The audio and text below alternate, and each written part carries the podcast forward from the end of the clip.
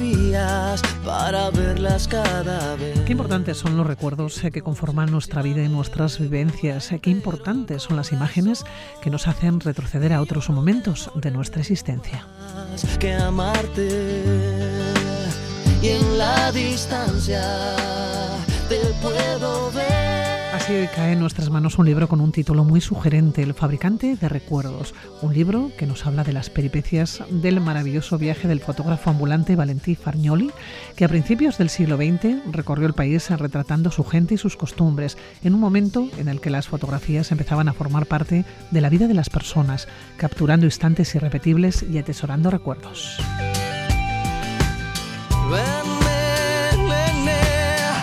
Cada vez que te busco te vas. Nos cuentan que su trayectoria fue tan brillante que el rey Alfonso XIII le invitó a fotografiar su boda con Victoria Eugenia, un hecho que cambió su vida, haciéndole cargar para siempre con el mayor de los secretos. Así que nos vamos de viaje a través de la historia, de los recuerdos y de las costumbres de la primera mitad del siglo pasado. En mis fotos estás cuando hay un abismo desnudo que se pone entre los dos. Yo me valgo del recuerdo. Martí Gironel, periodista, licenciado en Filología Inglesa. ¿Cómo estás? Buen día, Egunon. Egunon, buen día, buenos días. Pues encantado de hablar contigo. Mira, y ahora no me ves, pero que los oyentes sepan que tengo eh, la piel de gallina. Sí. O sea, es que- no, no, pues sí, sí, mujer, porque, porque es que todo lo que cuentas es, es muy cierto y es verdad. Y, y a mí me emociona todo lo que eh, nos cuentan las historias que hay detrás de estas fotografías que hizo Valentí Fargnoli, ¿no? Y, y bueno, poder hablar de ello contigo y compartirlo con los oyentes, pues me hace muy feliz, la verdad. Oye, eh, Martí, un personaje curioso, ¿no? Valentí Fargnoli. ¿Cómo llegas a esta figura y por qué la recuperas ahora? Pues mira, yo llego a Valentín Fargnoli primero a través de sus fotografías. Como es eh, normal, tú conoces su- la obra y luego llegas al, autor o a la autora, ¿no? Y, y así sucedió en mi caso. Yo soy, eh, yo nací en un pueblo muy pequeño al norte de Girona que se llama Besalú, um, que tiene mucho románico. Y él, antes que nada, era fotógrafo patrimonial. Esto quiere decir que muchas de sus fotografías nos muestran el patrimonio de, de- de Cataluña y buena parte de España, porque luego formó parte de- del elenco de fotógrafos que participó en el repertorio iconográfico de España. ¿no? Pues bien, yo la primera vez que conocí una fotografía de Valentín Ferñoli fue de, un, de una portalada románica de mi pueblo. Y me quedé sobre todo con la firma, ah, que era V. Fargnoli, y el trazo era así un poco como trémulo. Más tarde, cuando me fui interesando por este personaje y por este hombre, ah, entendí por qué, ¿no? Porque él, ah, cuando revelaba las fotografías ya muy de madrugada, ah, lo hacía, eran placas de cristal, tenía que escribir, anotar en, en lo que ahora conocemos como el pie de foto, dónde estaba hecha la fotografía y el año, ¿no?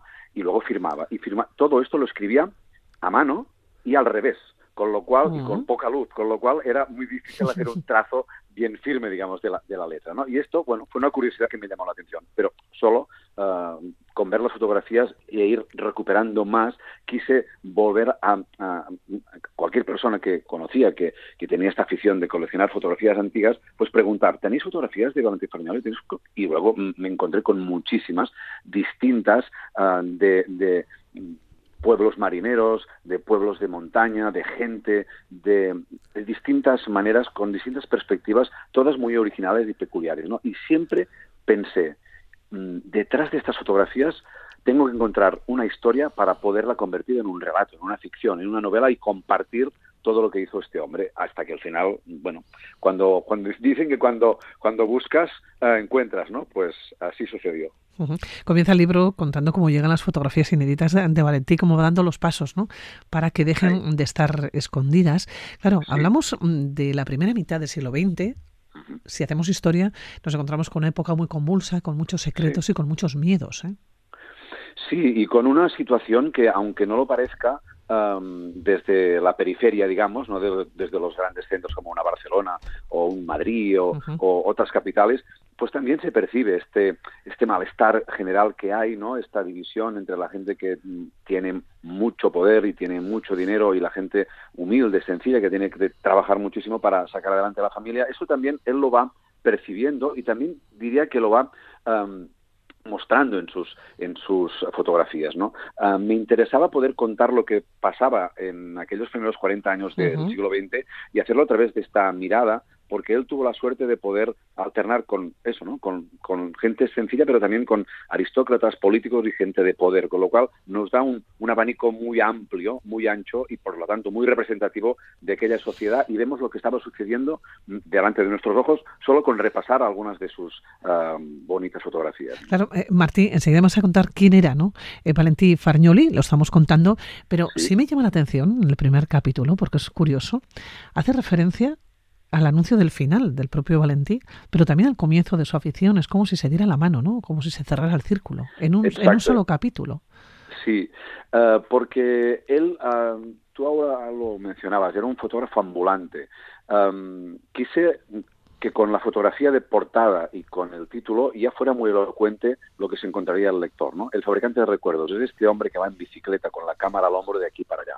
Él tuvo muchos, accidentes, muchos accidentes yendo de aquí para allá con bicicleta y luego de, de resultas de un accidente que nunca se curó bien, eh, él es consciente de que se está muriendo, que él está corcomiendo un, un, mal eh, por dentro de, su cuerpo, ¿no? Y lo que quiere hacer es, antes de irse de este mundo, ya que él siempre ha ido inmortalizando a toda la gente y en muchos lugares y muchos sitios, pues él quiere que su recuerdo um, quede fijado eh, en la memoria de, los que lo van a, sobrevivir, ¿no? Y es por eso que se presenta a la tienda del que fuera su ayudante durante tres años, un fotógrafo que también existió en Girona y que trabajó junto a él, y le, le confía una caja llena de fotografías, que la mayoría son inéditas. Que nadie las ha visto, ¿no? Sí. Exacto, exacto. Y esto forma parte, digamos, un poco también de la leyenda de este hombre. Este hombre, como tú bien decías en la introducción, tuvo la gran suerte de poder obtener un permiso real de Alfonso XIII, el rey, para eh, asistir a la boda que el 31 de mayo de 1906 tuvo lugar en Madrid, eh, donde bueno, eh, se, casaron finalmente Alfonso XIII y Victoria Eugenia de Battenberg. Una boda muy accidentada. Claro, ahí voy, ¿no? Uh, una boda que pasó a la historia uh, no solo por el hecho de, de, de ser el, el, el, rey que se casaba, sino porque uh, fue interrumpida por un sangriento atentado protagonizado por un anarquista catalán que se llamaba Mateo, Mateo Morral. Morral. Uh -huh. Exacto. Luego, la pregunta es, Tú eres un fotógrafo, vives de hacer fotografía, de hacer postales. Uh, la fotografía es lo que te da tu, tu sostén para, tu, para ti y para tu familia. ¿Por qué estas fotos no las hemos visto nunca? ¿Por qué unas fotos históricas como estas nunca han visto la luz? ¿Y cómo se explica que al cabo de cinco días, esto pasa el 31 de mayo de 1906, pues a primeros de junio de 1906 vemos a Valentín Farnioli, lo encontramos en Buenos Aires, en Argentina. Desaparece de España durante dos años y preguntas, ¿Por qué? Que había alguna cosa que tenía que ocultar. Uh, se estaba, uh, bueno, mm, estaba mm, mm, alejándose de alguna cosa que para él era, digamos, peligrosa. Sí, complicada. Yo, uh -huh. Sí, yo hablé con, con, las gentes que han estudiado su obra y, y, han conocido también su trayectoria vital y personal, y les expuse ¿no? mis, mis dudas. Dije, ¿no será que este hombre quizás uh, tenía alguna relación, alguna conexión con Mateo Morral y con todo este grupo de anarquistas, porque si no, ¿por qué actúa de esta manera? ¿Por qué, insisto, un hombre que vive de la fotografía y que, y que siempre fue muy bien recibido donde, donde llegaba, no hace conocer este material? Y luego las personas, insisto, que me han bendecido esta, esta teoría, que es el planteamiento con el que arranca esta novela, sí. uh, es este, ¿no? Uh -huh. decir, bueno, quizás este hombre eh, estaba tenía miedo de que lo pudieran relacionar, buscar, entiendo, ¿no? Sí, -huh. alguna conexión con, con, todo esto y por eso uh, decide optar por esconder estas fotografías y al cabo de muchos años, cuando él ya está presintiendo que, que va a desaparecer, que, que va a morir, pues um, decide que esto ya um, es alguien más quien tiene que custodiar y que tiene que decidir cuándo si ha llegado el momento de que ahora sí uh -huh. sean públicas porque ya ha pasado mucho tiempo, ¿no? Y es la, como tú bien decías, es la, la, excusa para que los lectores mm, podamos hacer este viaje a través de las fotografías y de los recuerdos y de los secretos que esconden y que atesoran estas uh, grandes herramientas que se inventaron los fotógrafos para inmortalizar uh, ciertas, um, ciertos momentos, ciertos parajes, ciertos personajes.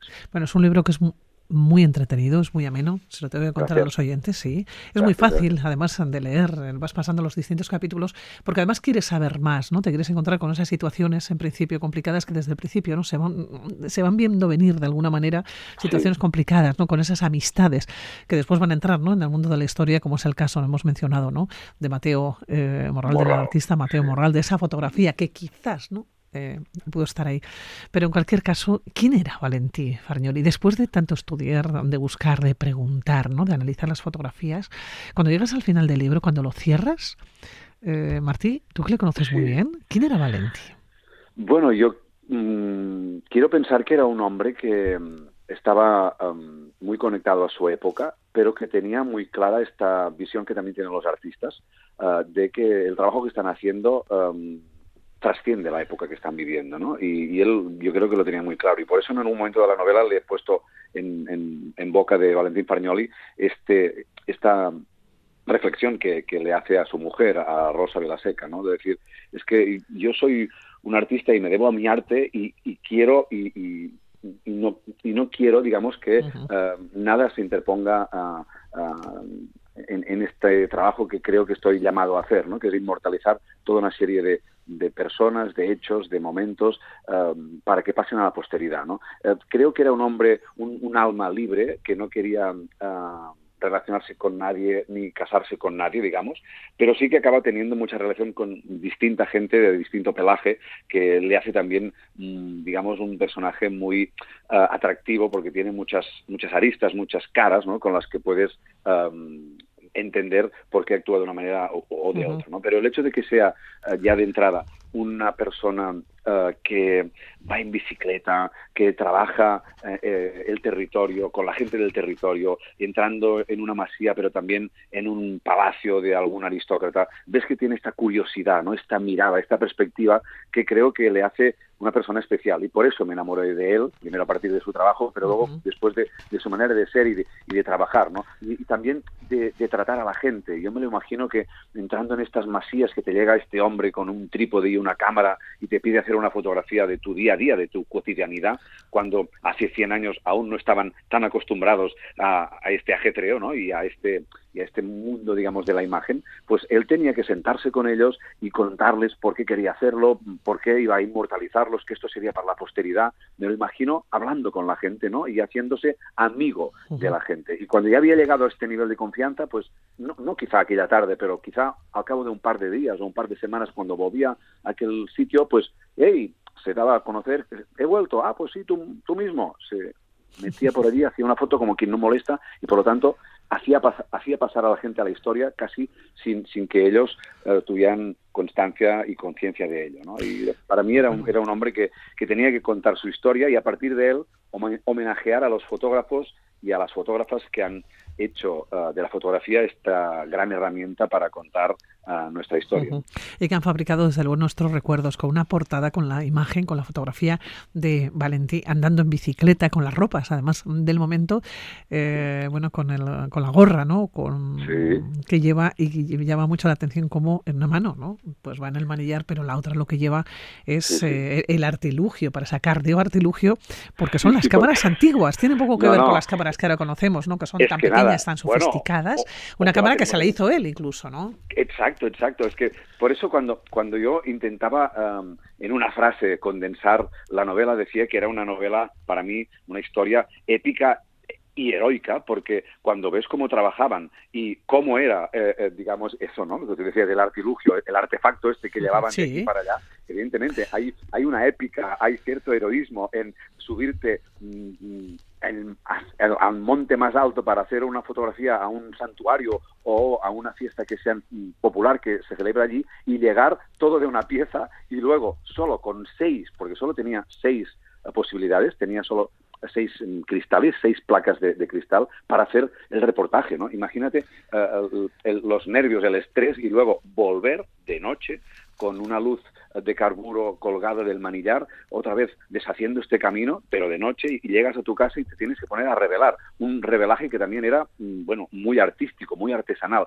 Con lo cual, ya digo, la, la la fascinación por este hombre y por el trabajo, como lo hacían, es uh, sin duda um, descomunal. Y por eso creo que, que, se tenía que volver a colocar la fotografía en el centro de nuestras vidas, como lo fue hace 100 años, porque ahora se ha banalizado, tú lo decías, con el móvil, con los filtros que podemos uh -huh. poner de cualquier manera, nos creemos un Robert Capa o un Valentín Enseguida, ¿eh? cualquiera, ¿no? Bueno, pues un gusto charlar contigo, eh, Martí Ginorel. Nos vamos a despedir, una delicia, ¿eh? eh leer el libro El fabricante de recuerdos, eh, la historia de este fotógrafo ambulante, este maravilloso viaje que decíamos al comienzo de Valentí Fargnoli. El libro, el título, Fabricante de recuerdos. Un placer, Martí Gironel. Hasta la próxima. Gracias, Pilar. Un saludo. Un saludo.